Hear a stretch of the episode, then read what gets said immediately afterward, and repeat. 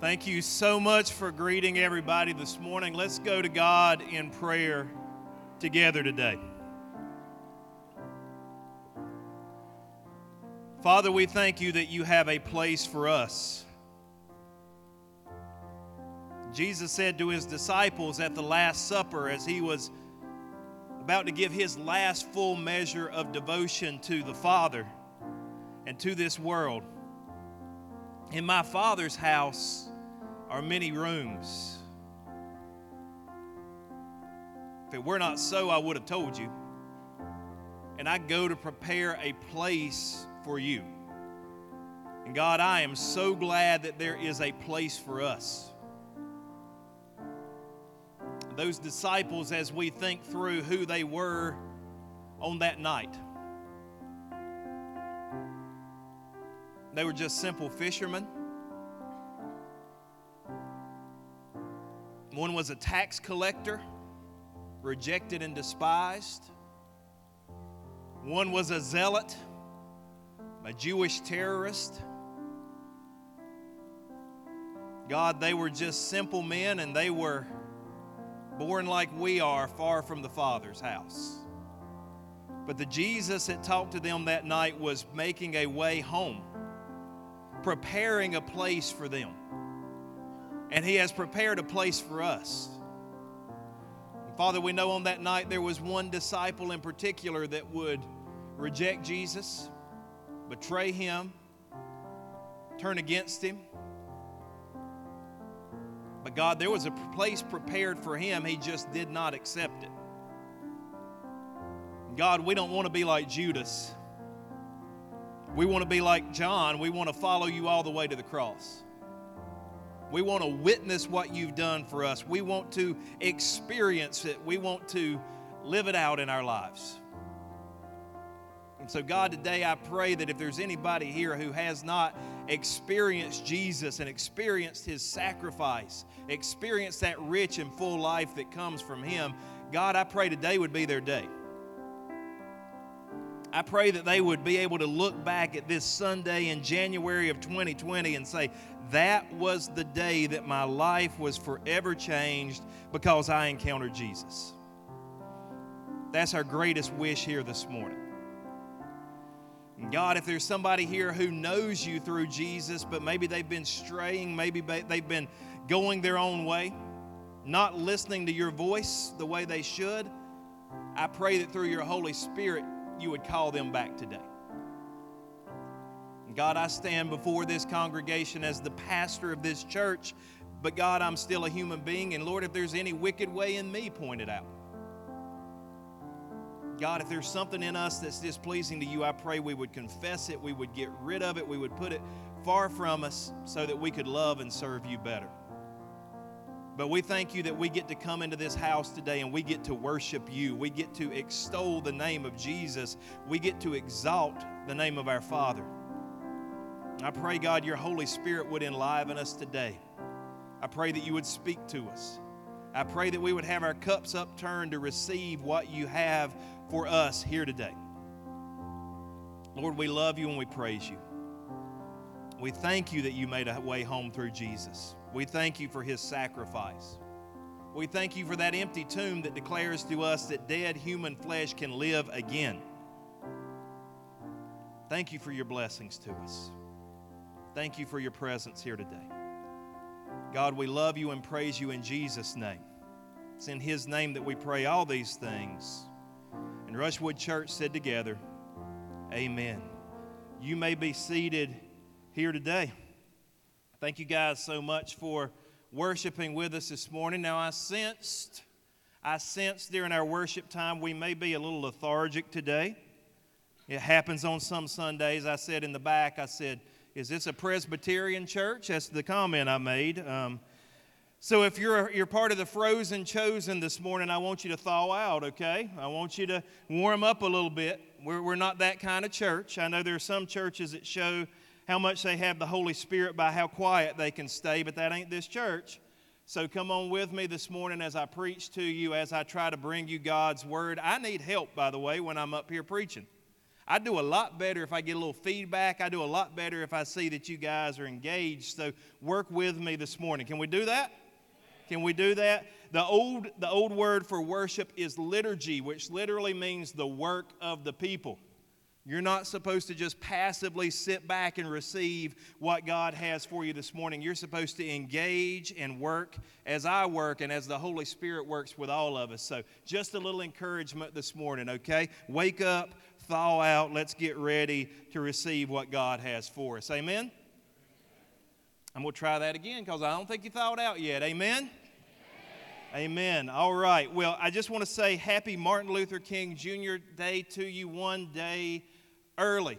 Um, Martin Luther King Jr., I wanted to give you a quote from him this morning.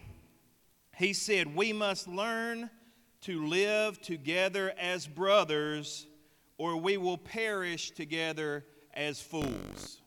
Let me read that to you one more time. We must learn to live together as brothers or we will perish together as fools. I make the comment to you sometimes, and it's maybe not popular on either end of the political spectrum, but I just think it's true because the Bible says it's true. Really, when you get right down to it, there is only one race on this world, and it is the human race. You say, Brent, can you prove that from Scripture? Well, I wouldn't have said it if I couldn't. It's Acts chapter 17 and verse 26. The first part of that verse addresses this concept. It says, From one man, being Adam, from one man God made all the nations that they should inhabit the whole earth. What does that mean? That means that we're all 232nd cousins or less, right? We're all related in some way. We all come from the same source. God created Adam, and from Adam, all the people in this world have come. And so there may be different ethnicities, there may be different cultures, but we are all brothers and sisters because we're all created in the image of God. Amen?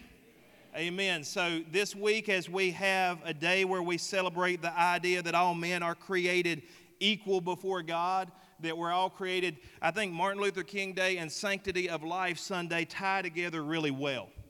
Because I've said this to you before when we say that there are a class of people who are less than other people, then we always seek to oppress those people. We always seek to abuse those people. It happened in the civil rights movement, and God used Martin Luther King and others to bring about equal rights there. It's happening today with the unborn.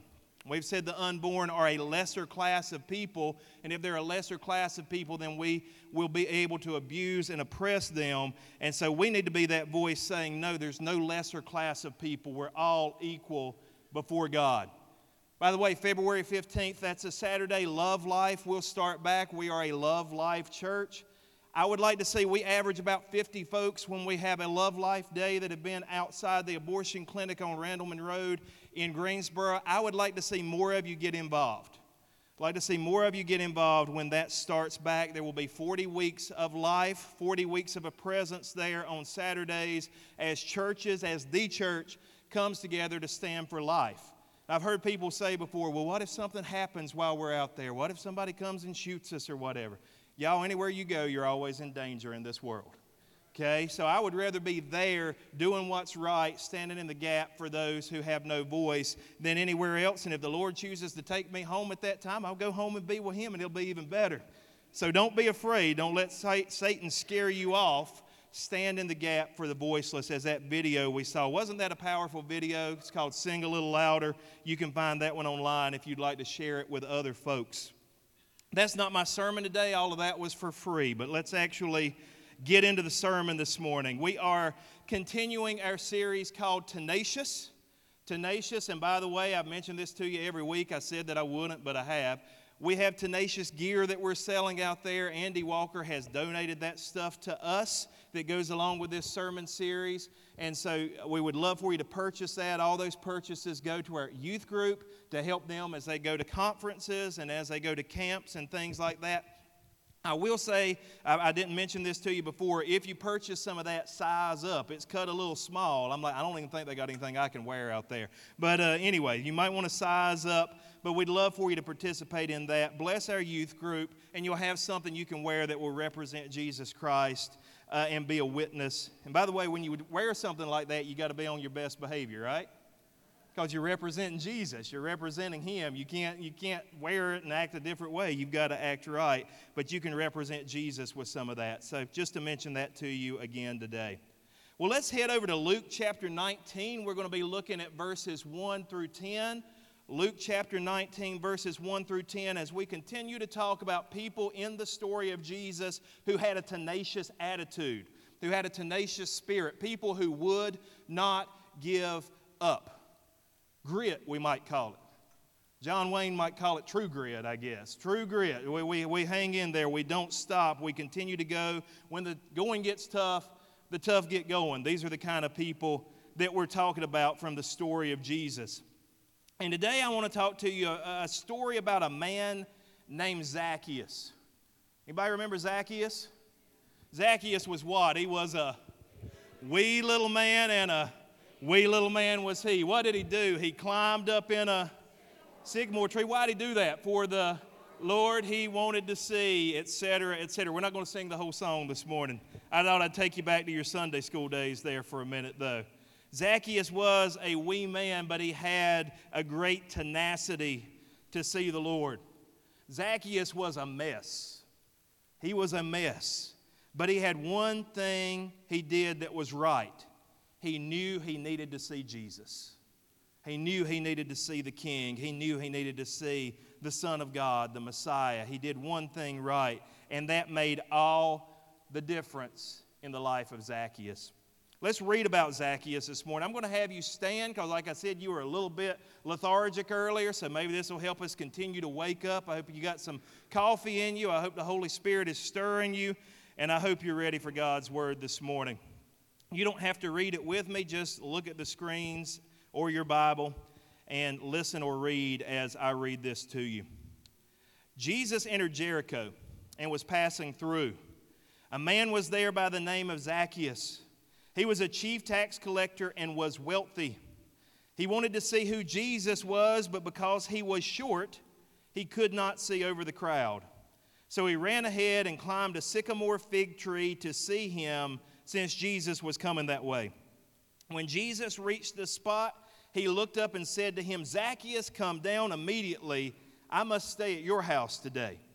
So he came down at once and welcomed him gladly. All the people saw this and began to mutter, He has gone to be the guest of a sinner. They must have been some church people, huh? He's gone to be the guest of a sinner. But Zacchaeus stood up and said to the Lord, Look, Lord, here and now I give half of my possessions to the poor. And if I have cheated anybody out of anything, I will pay back four times the amount. And Jesus said to him, Today salvation has come to this house because this man too is a son of Abraham. For the Son of Man came to seek and to save the lost. May God bless the reading of his word. Are you thankful for God's word this morning, church? Amen. You may be seated. You may be seated. Today, I believe that the most important thing in life is that we come to see Jesus for who he really is. The most important thing in life is that we come to see Jesus for who he really is. When that happens, when we truly see Jesus, everything changes. Everything changes. I could be here all day and I won't have the time to tell you guys how exactly it changes you. But this morning, I just want it's a good three point sermon. I just want to give you three, three areas, three places that when you see Jesus, three things that happen when you finally see him for who he is, like Zacchaeus did. So let's dive right in. Number one, when you see Jesus, you begin to know who you are. When you see Jesus, you begin to know who you are. You know, it's hard to know ourselves. It's hard to understand ourselves. The Bible tells us our heart is deceitful above all things, and our heart may tell us, people say, just follow your heart. But if your heart is deceitful, you're going to end up going to the wrong place if you're following your heart. And sometimes our heart tells us, you know, I know in my heart I'm a good person. I see people all the time online, they say, well, God knows my heart. And I think that's what you should be afraid about. That's why it should scare you. God does know your heart. He knows it's deceitful above all things in its natural state. But when we see Jesus, that's when we begin to know who we really are. Zacchaeus was a tax collector. A few weeks back, I hope you remember, I hope you were here, I hope you checked it out online. A few weeks back, we talked about Matthew, the tax collector, who is one that Jesus called, Come and follow me. And straightway, Matthew left his tax booth, got up, and he followed Jesus. And he actually became one of the gospel writers because he followed Jesus. Zacchaeus was a lot like Matthew. Zacchaeus was another tax collector. If you were a tax collector, it meant one thing very quickly you were a traitor to your people. The Romans had come in and they had subjugated Israel. It became the province known as Judea. So the Romans ruled over, they were a ruling group that had come in and put Judea under their thumb, and they were ruling over the Jews. They were oppressing them. They were basically an invading army. And the tax collectors worked for Rome. And so, what they would do is find a Jewish person, a neighborhood guy, who would come along and be willing to sell out and work for them so that they could make a profit. So, the first thing you have to know about a tax collector, they were a traitor to their own people.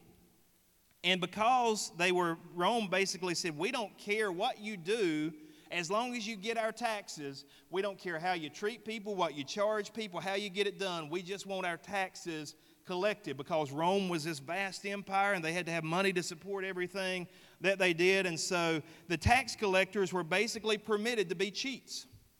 You could be a cheat, you could be a scoundrel, you could be somebody who preyed on other people as far as economically, and Rome did not care as long as they got there. So tax collectors were cheats, they were thieves, they stole from the poor, and not like Robin Hood, they, they gave to themselves, is how they did everything. So you know right off the bat that Zacchaeus was not a good guy and he wasn't a loved guy. Evidently, though, Zacchaeus didn't care because he had worked up the ranks, and not only was he a tax collector, he was a chief tax collector. So he was like the biggest cheat among all the cheats. He, he was, he, he was really good at it. Evidently, he didn't care because he had gotten rich. He was living a life of luxury. At that time, the city of Jericho was one of the most prosperous areas in all of Israel. When I was in Israel, we didn't get to go into Jericho. It's now in Palestinian control, and you know you, we didn't want to deal with all the border issues and that sort of thing. But we actually passed by where Jericho is, and they kind of said, "Hey, look out the bus window there. That's where Jericho is." But at that point in time, it was an extremely wealthy city. It was a place, if you were rich, you wanted to live there. If you weren't rich, you wanted to live there because you could make your fortune living in Jericho. And so here's Zacchaeus. He's a cheat, he's the chief tax collector. He's living among these people in this rich area, and he's getting more rich doing his own thing by preying on the people around him. He was not a good guy, in other words. Zacchaeus, he doesn't elaborate in the text because in their day they would have known immediately a tax collector is not a good person. So he's not a good guy. But I'm sure he justified himself. I'm sure people said, How in the world can you be a tax collector? How can you be a sellout? We're really good, by the way, at justifying ourselves, aren't we? We can always do these mental gymnastics where we, even though we know we're doing wrong, we can do these things in our mind where we convince ourselves that we're right. It's part of the human condition, and Zacchaeus wasn't any different. I'm sure he had convinced himself he was doing right. I'm sure he tried to convince family and friends, if he had any that would associate with him, hey, it's okay, I'm doing the right thing. You know, I'm taking care of me, I'm taking care of my family if he had one, uh, I, I'm doing what I have to do. I'm looking out for number one, in other words. But then he looks to Jesus. He might have justified himself, but when we look to Jesus, he is a mirror for our true self. Read the Gospels. See how Jesus acts. See how Jesus conducts himself. See how he loves other people and how selflessly he gives himself away. And when, I don't know about you, when I read the Gospels, I might think I'm a good person, but then I look at Jesus and I think, man, I got some growing to do. I got some changing to do. I got a distance to go before I get where I need to get to be like him, to be like this selfless, wonderful Son of God who came to save us from our sins. Jesus was selfless. He was completely good. He was kind. He was sinless. If we're honest, we're none of those things. In our natural selves, we are none of those things. We're not selfless. We're not good. We're not kind. We're not sinless. In and of ourselves, we are broken people in need of a Savior. So I believe when Zacchaeus looked at Jesus, he saw how bad he was in the light of how good Jesus was like I said before, we're, we're very apt to justify ourselves. We all think we're good people. If I went around Asheboro and I had a, a pencil and a paper and a pad and I did a poll and just asked people, you know, are you a good person? Don't you think most people would say, yeah, I'm a good person? Right off the bat, I'm a good person. I'm not a bad person, you know. I, I, I'm a good person. Evangelist Ray Comfort, who uh, uh, you, some of you guys may have seen him online, his nickname is the Banana Man and there's a movie online you can look up that's great about why he got that nickname. But Ray Comfort is from Australia. He lives out in California. He does most of his ministry out there. And because when you approach some, most people, they'll say, Yeah, I'm a good person. He came up with a thing he calls the good person test. So they'll say, I'm a good person. And then he'll say, Okay, well, let's, let me give you this test and let's see if you're actually a good person. And so he asked, first thing he usually asks is, Have you ever lied? And most people say, Yeah. And they'll say, Well, how many lies do you think you've told in your life? And then they'll say, Well, you know, I'm not even sure I can count how many lies that I've told in my life. So, have you ever lied? And the answer is usually yes. And then he'll say, Have you, even st- have you ever stolen anything, even something small? Have you ever illegally downloaded anything off the internet? Have you ever broken copyright law? You know, have you ever stolen anything? And most people admit, yeah, nothing big, but I've stolen things before. A lot of times he'll ask them, Have you ever taken God's name in vain? And he'll say, That's blasphemy. When we use the name of God carelessly, like it means absolutely nothing. By the way, I, I, you probably know this, I've probably said this to you before. I'm not a big fan of the phrase OMG or oh my God. That seems to me uh, to, to, to just use God's name in a frivolous way, in a way that, that doesn't respect the name of God. And so he'll say, Have you ever taken God's name in vain? And a lot of people say yes. And he'll say, Well, that, that means you're a blasphemer. And then he'll say, Have you ever lusted after someone in your heart? And most people will say, because he said, Jesus said it's not just committing adultery, but it's adultery in the heart that's the sin.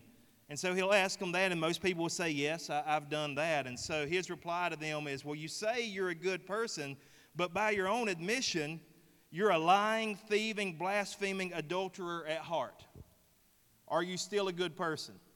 And it's amazing the amount of people who say, Well, yeah, yes, I still think I'm a good person. I admit that I'm all that, but I still think I'm a good person. But Jesus was not a liar. He was not a thief. He was not a blasphemer. He was not an adulterer at heart. He was the spotless Lamb of God. Nothing wrong in him. Even his detractors, even those who did not support Jesus, even his enemies said, can't, can't really find any fault in him, can't find anything to blame him about. Our problem is we like to, when we compare ourselves, we compare ourselves to somebody like Adolf Hitler. And we say, yeah, I'm compared to Hitler, I'm a good person. Compared to Pol Pot, compared to Mao Zedong, compared to these, yeah, I'm a good person. I haven't killed millions of people with, with my regime. And so we'll say, you know, I'm a pretty decent person. The problem is they're not the standard. Jesus is the standard. Jesus is the standard. Compare yourself to Him. He's that mirror that shows, our, shows us how we truly are. Jesus is the one we look to. And so when Zacchaeus saw Jesus, when he looked to him, he began to know, he began to understand who he really was. When we see Jesus, we begin to know who we are. We are sinners in need of a Savior. By the way, it's a good place to say it. I say it pretty often, but coming to church doesn't make you saved. I'm glad you're in church. Uh, there's no place I'd rather you be right now than here hearing the gospel, hearing about Jesus. But coming to church does not make you a saved person, it does not make you right with God. Your mom and dad being right with God, grandma and grandpa being right with God. I had, I, I think I've shared this with you before. I had a guy one time I was asking him if he was a Christian, and he said, Yeah. He said, My grandfather taught Sunday school. Wonderful for grandpa. That, that might mean that grandpa knows you. I mean, you could be a Sunday school teacher and not know Jesus too.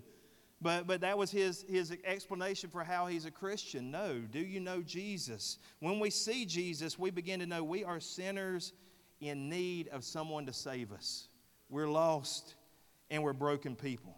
So that's number one. That's what Zacchaeus saw, and that's what we need to see.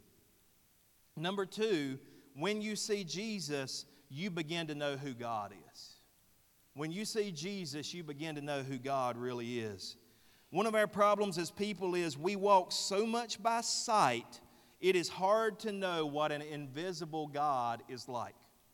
A God that we can't see, a God that's spirit, a God that's not in physical form in front of us that we could follow and that we can emulate. It's really hard for us to know what an invisible God is like. I mean, Romans chapter 1 says we can know him somewhat through nature. When we look around and we see the world around us, when we see creation, when we see the flowing streams, and when we see the forest around us, and I, love to go to the mountains and see the, the majesty. Even we don't have the biggest mountains in the world around here, but still how majestic and how beautiful they are. When you go and you stand beside the ocean, and it goes as far as the eye can see, and you just think, you know, I have no power before this thing. And we can see some of God's invisible qualities by nature around us.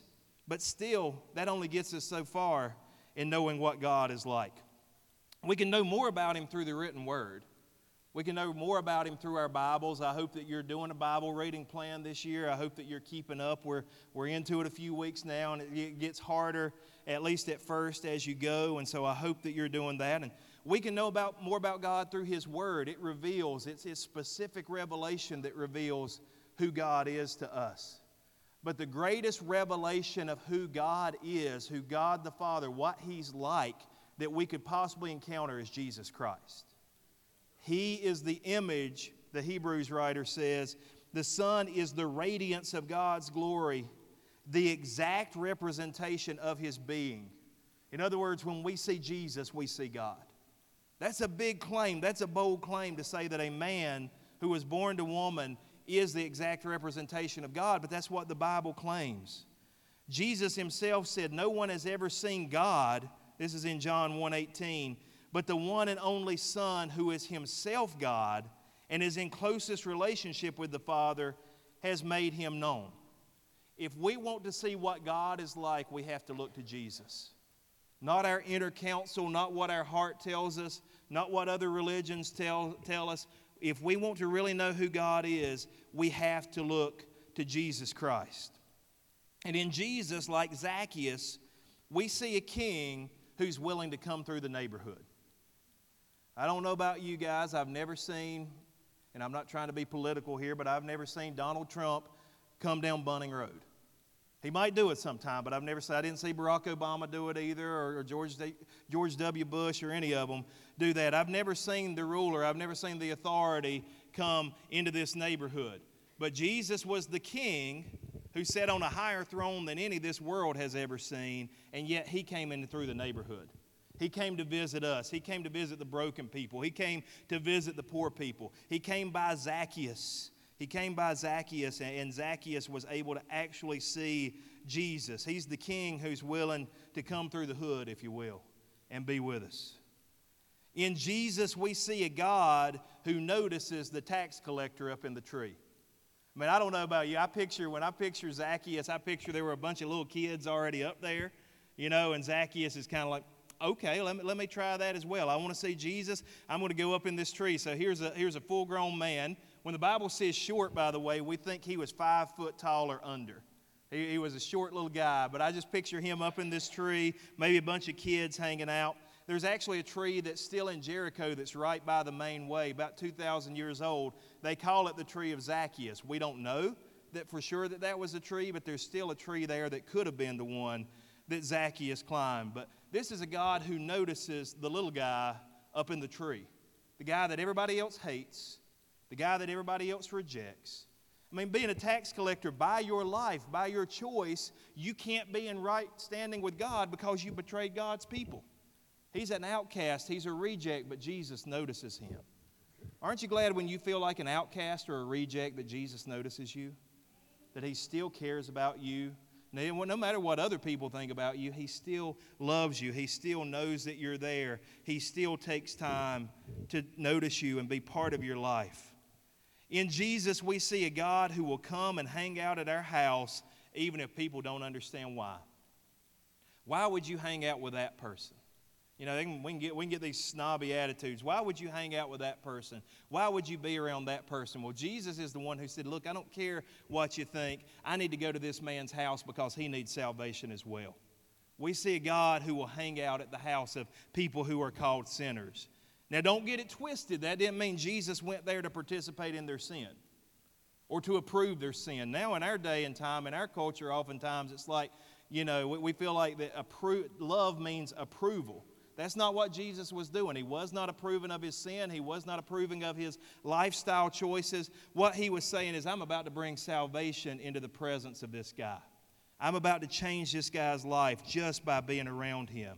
So in Jesus, we see a God who will hang out at our house. In Jesus, we see a God who loves us even when we're unlovable. A God who loves us even when we're unlovable. There's a word in the Old Testament that I love. It's a word called hesed.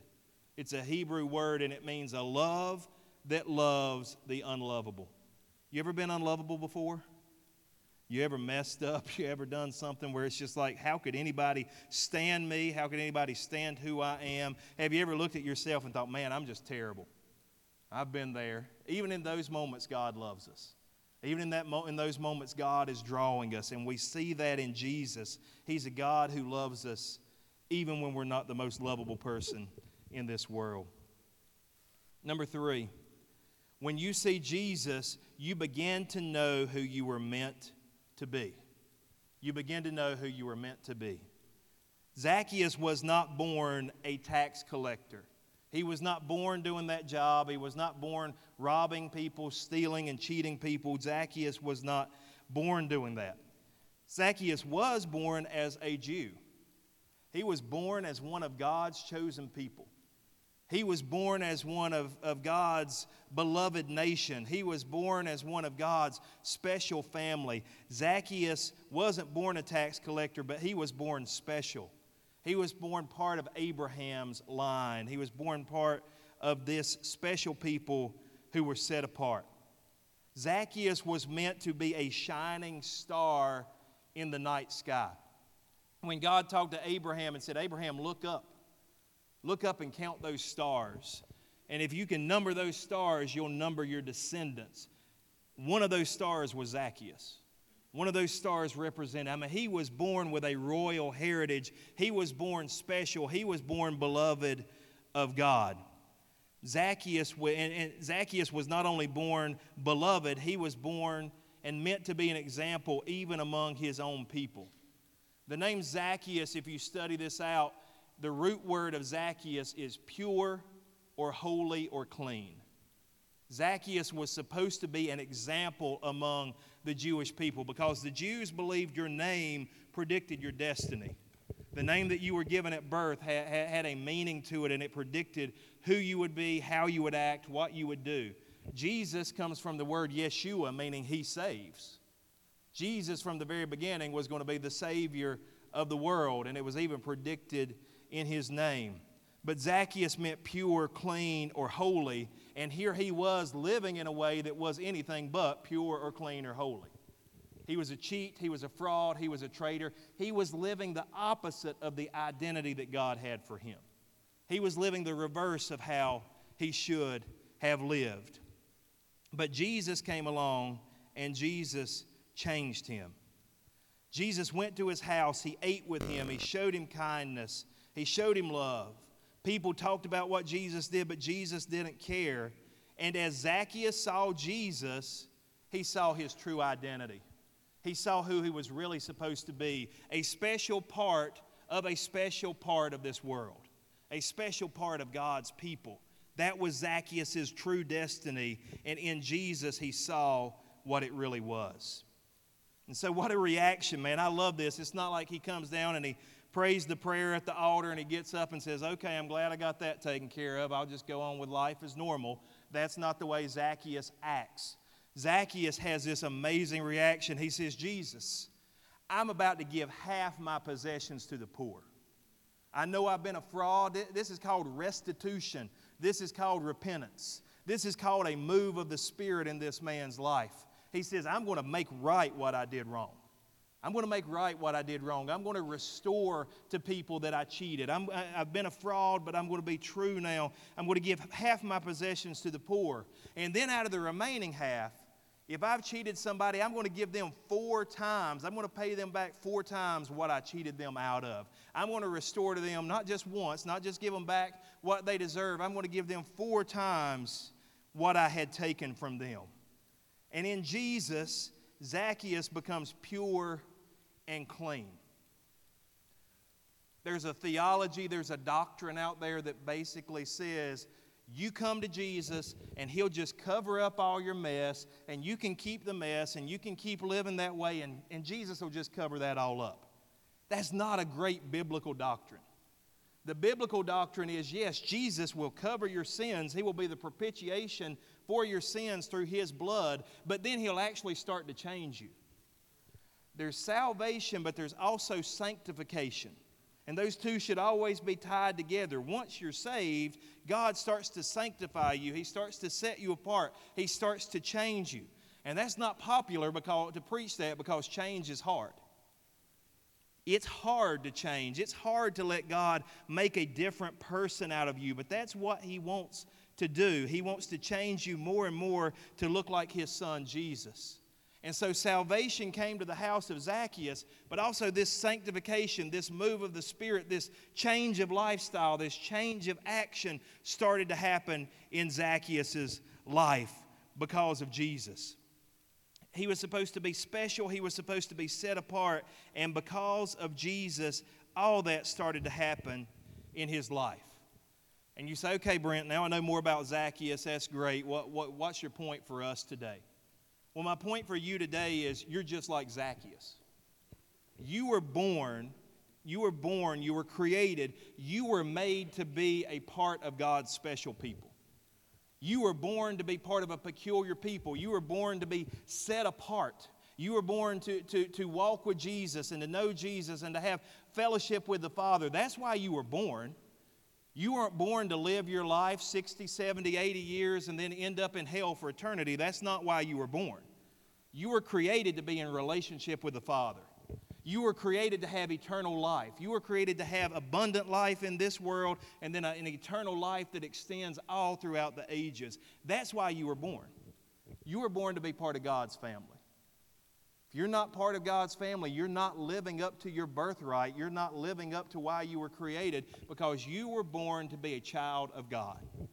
That song I sang, I'm a child of God. Yes, I am. That's true. That's why, that's why we were created. You were born to be God's child. By the way, once you understand you're God's child, then you don't let people cut you down. You don't let people put you down. You don't let people diminish who you are. You say, Look, I'm a child of the King. I'm a child of the king. I'm royalty, not through what I've done, but through the blood of my big brother Jesus. I'm a child of the king. You can't cut me down. You can't diminish who I am. I know who I am. I know my identity. My identity is in Christ. I'm connected to God the Father. I'm a child of the King. You were born for that. Listen to me today. If you haven't got it, you were born for that. That's who you are. You're also supposed to, out of that, flowing out of that, you're supposed to be a holy and a chosen people. God wants you to be an example to everyone around you your family, your friends, your coworkers, your neighborhood, your church. God wants you to be an example. He wants you to be holy and set apart so that you can be a light to this world. We're like the moon reflecting the sun. Jesus is the sun, He's the light of the world, but we reflect that light. We reflect that light back into this world. That's what you were born for. If you're living in sin, if you're living in bondage, if you're struggling with your identity, and man, there's a lot of people struggling with their identity today, who they are in Christ, who they are in the way that they were created. I mean, we, we can get into identity and talk about people are having sexual confusion now, they're having gender confusion now. Satan is messing with us in the area of identity. And Jesus says, Look, encounter me, look to me, I'll tell you who you really are. My word, God's word, will tell you who you really are, and through the Holy Spirit, I'll tell you who you really are. Look, I know who I am. If somebody asks me, Brent, who are you? My first answer should not be that I'm a husband, and I'm a father, and I'm a pastor. All those things are true, and I'm proud of, of, of, all of those things, but my first answer should be I'm a child of God. That's who I am. That's my identity. You can't shake that. You can't take that away from me because I know who I am in Christ. You might be here today and you, maybe you've lost some of that identity. Maybe you've never had it. First of all, maybe you've never had it. Maybe you've never had that encounter with Jesus Christ where you say, I'm a sinner. I need a Savior. I'm going to put my life in your hands. I'm going to trust you, Jesus. I'm going to trust you to change me and make me a new creation, make me a new person. If you have never had that, you can have that today. Just repent of your sins and say, God, I'm sorry. I know I messed up. I know I've fallen short. I know I'm not a good person, but I need you to be my Savior. I need you through the blood of Jesus to cleanse me from all my sins. You might need to do that today. In fact, if you've never had that experience, you need to do that today. Today is the, right now is the hour of salvation, and you need to experience that. But maybe you have had that experience. Maybe you've encountered Jesus, and maybe you've made that decision, and maybe you've decided to walk with Him, but you're not really living like it. You're not living out who you are in Christ. You're living more like the old man, the old person, than you are the new man in Christ. Maybe you're, and you're making excuses and you're saying, well, you know, I'm fragile and I'm frail and I'm just, I'm not perfect. Well, nobody said you're perfect, but we're, we're on the way to being a new creation in Christ. We're on the way to being made new. And may, maybe you're not living that out. Maybe you've had some identity issues. Maybe this morning you need just to come and say, God, speak it over me again. I'm a child of God. I'm a child of God. I've been restored. I've been redeemed. I've been made new. I'm not who I used to be. I'm who I am in Christ. I'm whoever you want me to be, God. Maybe you need to come and pray about that this morning.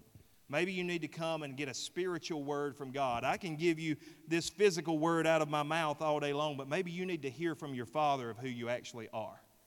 Maybe you need to pray about that today. Our worship team is going to sing this last song, and I invite you. This, this altar, this area is open. We're going to have people up here ready to pray with you. You're not going to come up here and pray alone, I promise. Our, our prayer team is starting to move into place right now. I invite you to come. Maybe you just struggled lately. Maybe you've just struggled. Maybe you know you know who you're supposed to be. You know how you're supposed to live, but Satan has got in and he's just caused you to struggle and he's got, he, he's caused you to, to not be who you're supposed to be. Maybe you need to just come and lay that down at the feet of Jesus and say, Jesus, renew me. Jesus, refresh me. Restore me this morning. This front area is going to be open. We invite you to come and pray during this last song. I hope that you'll move. If God's moving on your heart, I hope that you'll move. I hope that you'll step out. I hope that you'll meet him here. He'll meet you here, I promise. I promise. He's already here. His spirit is already here, already in this room working. I invite you to come and pray and seek God and let him speak to you this morning. Let's stand together. Won't you come?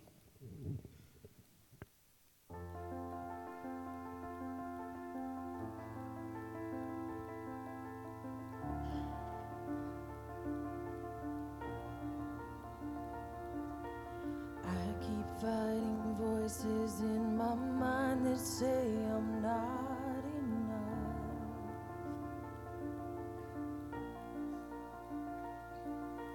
Every single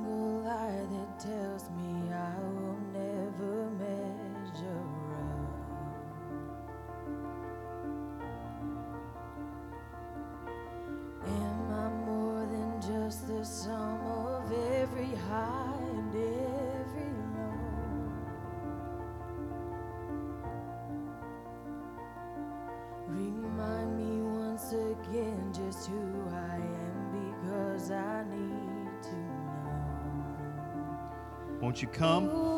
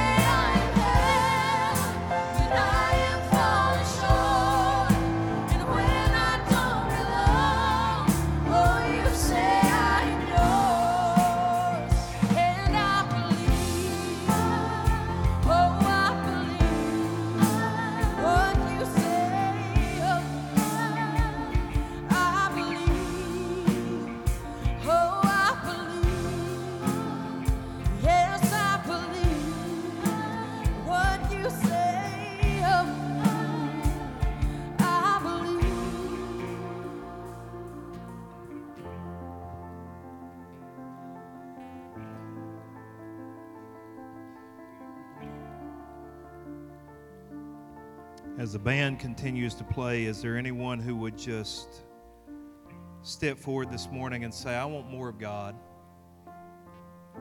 I want to see Him manifest more in my life. I want to be like Zacchaeus, where I'm bold in trying to encounter Him. I want to be like Zacchaeus, where I'm bold in making things right. I want to be humble. I want to be tender of spirit. I don't want to think I have the market cornered on truth. I, I want to be I want to be all that God has for me. Now, church, I'm so thankful for these that were bold enough to come this morning. But really, that ought to be all our prayer. I want to be everything that God wants me to be. Not my plans, not who I think I am, who He wants me to be. Is there anybody who would just come and maybe they'll sing another chorus? I don't know how this is going to go. Maybe they'll just keep playing, whatever. That's fine. But is there anybody who would just come and say, I want to be more of what God wants me to be? I want to be more like Jesus. I don't want to be me, I want to be Him. I want to let Him shine through me. I want to be a light in this world. Who would say, I want that? I want that more than anything. I need that. I want to be changed. I want to be like Him. Uh, church, that should be all our prayer. That should be all our prayer. I want to be more like Jesus. I want to be conformed into His image. Come and let's pray. Come and let's pray. It's the hour's getting late. How much longer are we going to wait? Let's pray and let's seek Him. Won't you come?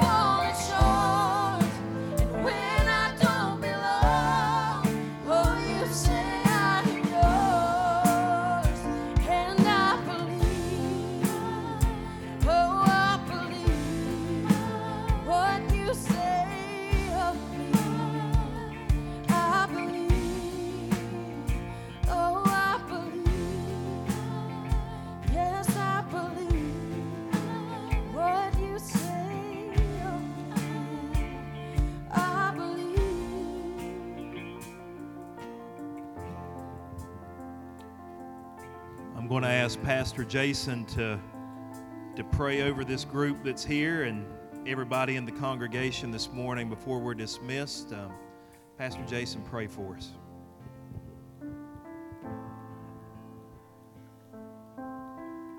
Father, we are amazed at your presence.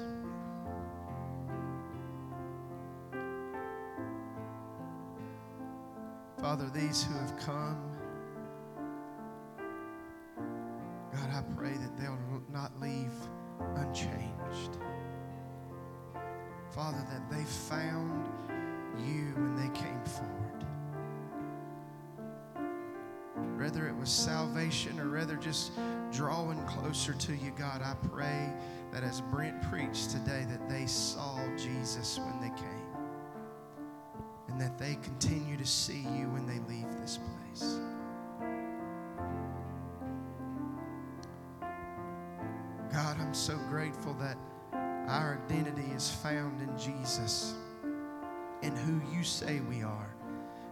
As we leave this place, everybody here today, God, may we leave with the assurance of knowing that we are who you say we are, that we are children of the King of the Most High, Jesus, the name that is set above all other names.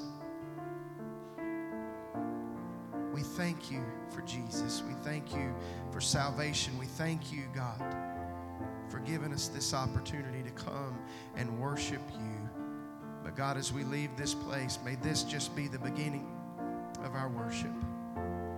May everything we do bring glory and honor to Jesus' name. For it's in His name we pray and we ask all these things. Amen.